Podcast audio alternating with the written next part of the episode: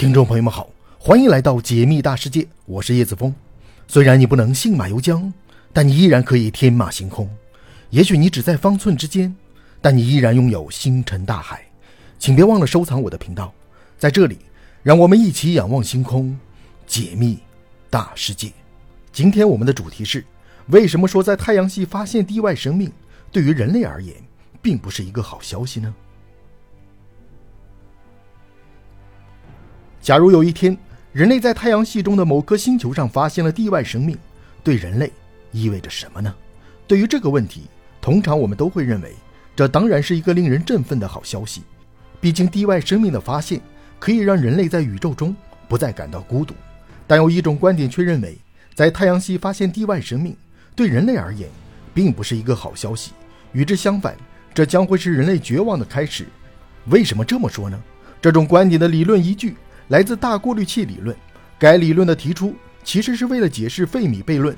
简而言之，费米悖论就是说，宇宙那么大，存在的时间那么长，就算是在银河系之中，都存在着数以亿计的宜居行星，其中很多都比地球还要古老。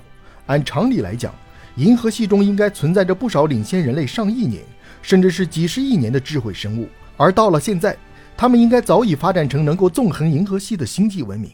我们也应该轻易的可以在宇宙中观测到它们存在的痕迹，但实际情况却是，我们从来没有发现过这样的现象。于是就形成了一个悖论。大过滤器理论对费米悖论的解释可以简单的描述为：宇宙有一种被称为大过滤器的机制，在阻碍着星际文明的出现。由于这种机制极难突破，因此直到现在，银河系中都没有任何一颗宜居行星能够演化出星际文明。由于大过滤器理论能够合理的解释费米悖论。因此得到了不少人的认同，但问题是，我们地球上的生命一路演化到现在，到底有没有突破这个大过滤器的限制呢？很明显，这个问题只有突破了和没有突破这两个答案。假设我们已经突破了大过滤器的限制，那就意味着在过去的日子里，地球上的生命经历的某一过程非常困难，以至于几乎无法再来一次。会是哪个过程呢？回顾地球生命的演化历程，我们可以简单的总结出其中的四个关键过程。即一生命诞生，二从简单的生命到复杂的生命，三从复杂的生命到演化出原始人类，四原始人类发展出现代地球文明。实际上，在这四个过程之中，我们已经对二三四有了相当程度的了解，但对于第一个过程，我们却知之甚少。生命的复杂程度高得令人吃惊，就算是一个单细胞生物，其内部结构也堪称精妙绝伦，以至于现代人类的科技也无法利用非生命物质。去创造一个最简单的生命，如此复杂的生命到底是如何在地球上出现的呢？这对于现代人类来讲是一个巨大的谜团。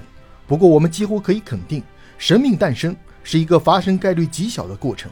科学家发现，地球上所有已知生命都是基于相同的基本生化组织，并拥有几乎一样的遗传代码，这就强烈暗示了生命在地球上只起源过一次。很可能，地球上所有已知生命。都有一个共同的祖先，科学家们甚至还给他们取了一个名字 Lucy。也就是说，在地球长达几十亿年的历史中，从非生命物质演化出生命这种事情很可能只在地球上发生过一次，其发生的概率可以说是微乎其微。因此可以说，如果我们真的已经突破了大过滤器的限制，那么这个大过滤器就很可能就是上述四个过程中的第一个，即生命诞生。毕竟这是未知系数最高的，也应该是最难的。如果真是这样，银河系中就不是我们之前想象的那样广泛存在着地外生命。虽然银河系中拥有数以亿计的宜居行星，但是由于这个大过滤器的限制，生命出现在这些星球上的概率却微乎其微。这就会造成银河系中拥有生命的星球极为稀少，很可能地球上的生命才是银河系中为数不多的第一批生命，甚至是银河系中的唯一。如此一来，现在的银河系当中。当然就没有星际文明的存在了。显而易见的是，如果在太阳系发现地外生命，上述的推测就被否定了。原因很简单，在小小的太阳系中就有多颗星球上都存在着生命，就足以说明从非生命物质演化出生命这种事情，并不是我们想象中那么难。其中应该存在着某种使其变得容易的机制，而生命其实在银河系中普遍存在。这也就意味着，我们很可能并没有突破大过滤器的限制。这对人类而言。显然不是一个好消息，甚至可以说，这将会是人类绝望的开始。因为如果银河系中众多的生命都始终无法突破大过滤器的限制，那作为其中的一员，我们地球上的生命当然也会面临同样的困境。